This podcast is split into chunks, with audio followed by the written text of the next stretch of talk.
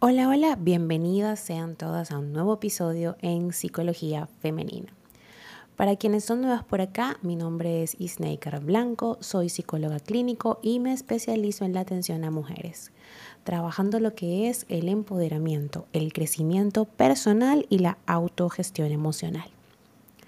Y el día de hoy, como vieron en el título de este episodio, vengo a hablarles sobre la responsabilidad y cómo ser altamente o demasiado responsables pudiese ser perjudicial para nuestro bienestar emocional y salud mental. Es cierto que en la actualidad llevamos un ritmo de vida sumamente cargado de tareas que por defecto colateral nos llenan de responsabilidades. Constantemente estamos diciendo tengo que hacer esto, necesito hacer aquello o debería haber ido a tal sitio, ¿cierto? Estas frases o pensamientos aparentemente inocentes nos dejan una cola de sentimientos de obligación y responsabilidad que pueden llegar a ser verdaderamente dañinas. Así pues, se plantea esta cuestión. ¿Puede llegar a ser negativo ser muy responsable en la vida? Pues bien, esta pregunta vamos a despejarla el día de hoy. Y es que tener responsabilidades es bueno, por supuesto, además de necesario. Pero si no sabemos gestionar todo lo que implica, podemos caer en una serie de pensamientos que determinan cómo nos comportamos con nosotras mismas y con los demás.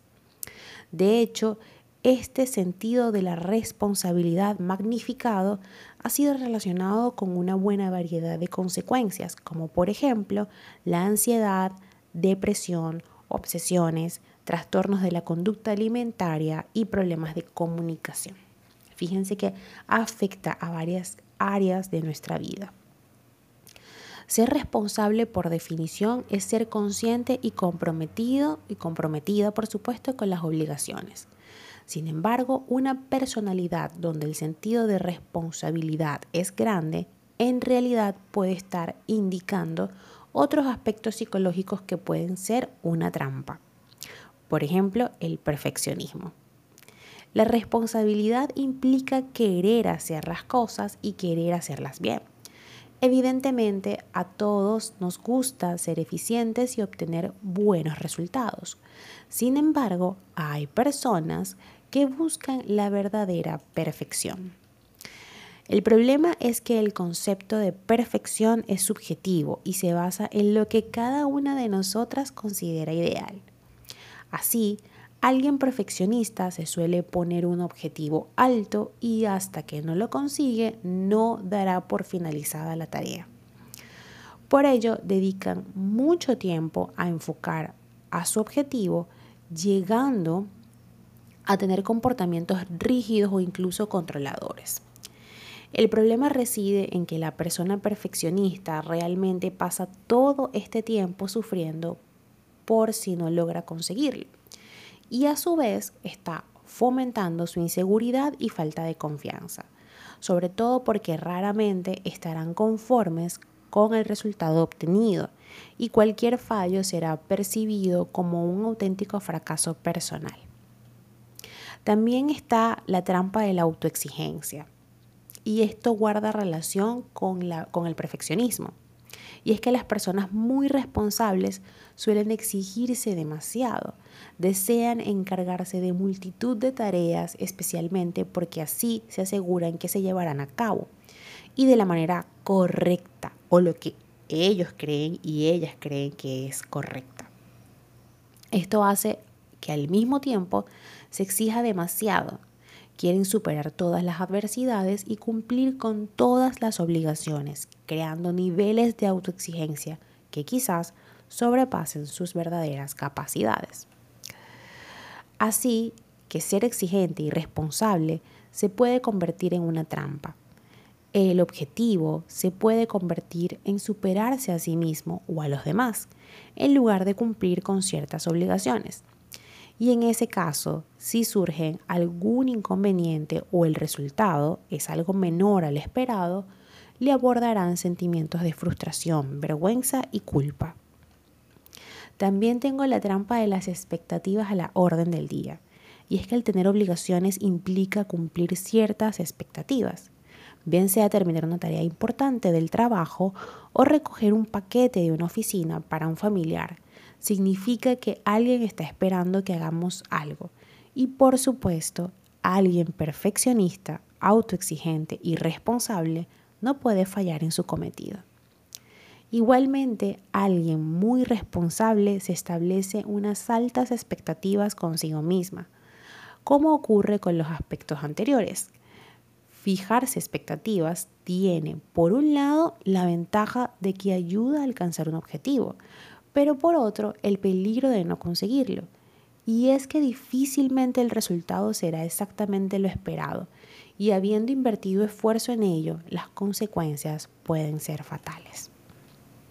Ahora, vamos a hablar de las consecuencias de ser extremadamente responsables. Y es que la responsabilidad irremediablemente lleva a tener una idea más fija sobre lo que es correcto y a tener más preocupaciones. Así como todo, cuando esto alcanza esos niveles altos, da lugar a una serie de consecuencias que no se gestionan y si no se gestionan, pueden acabar haciendo mucho daño. Tenemos por un lado las consecuencias psicológicas, y es que las preocupaciones no significan más que anticiparse a acontecimientos futuros, es decir, ansiedad.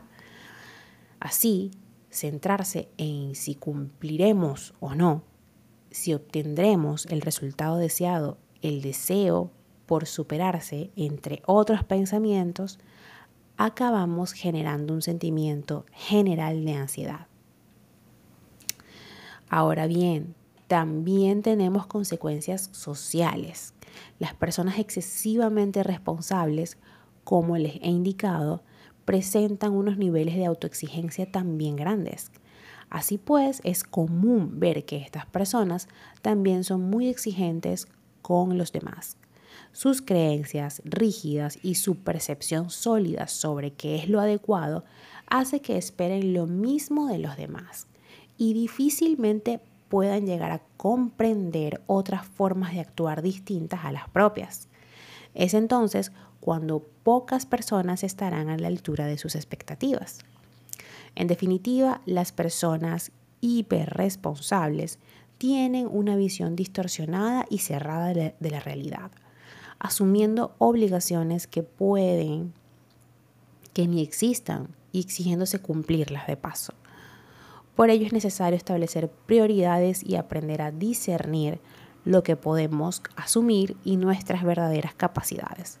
Sobre todo, entender hasta dónde llegan nuestros límites. Y es que siempre les digo a mis pacientes y siempre se los digo en todos lados, es importante tener límites. Los límites no solamente se los colocas a las otras personas, te los pones a ti misma, entendiendo tu realidad, aceptándola y trabajando en base a tus capacidades. Y eso no quiere decir que seas una inútil o una incapaz. Mosca con ese diálogo interno negativo que nos está haciendo creer esas cosas porque estos son pensamientos irracionales pensamientos irreales. Tenemos que conocernos a nosotras mismas y esto también forma parte fundamental de una autoestima sana.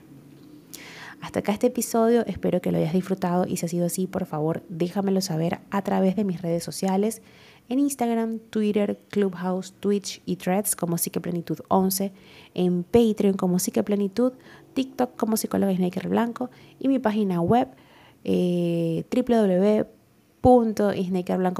que estará activa dentro de poco. También tengo mi canal de YouTube como Psicología Femenina. Un fuerte abrazo y que tengan todas y todos un hermoso día.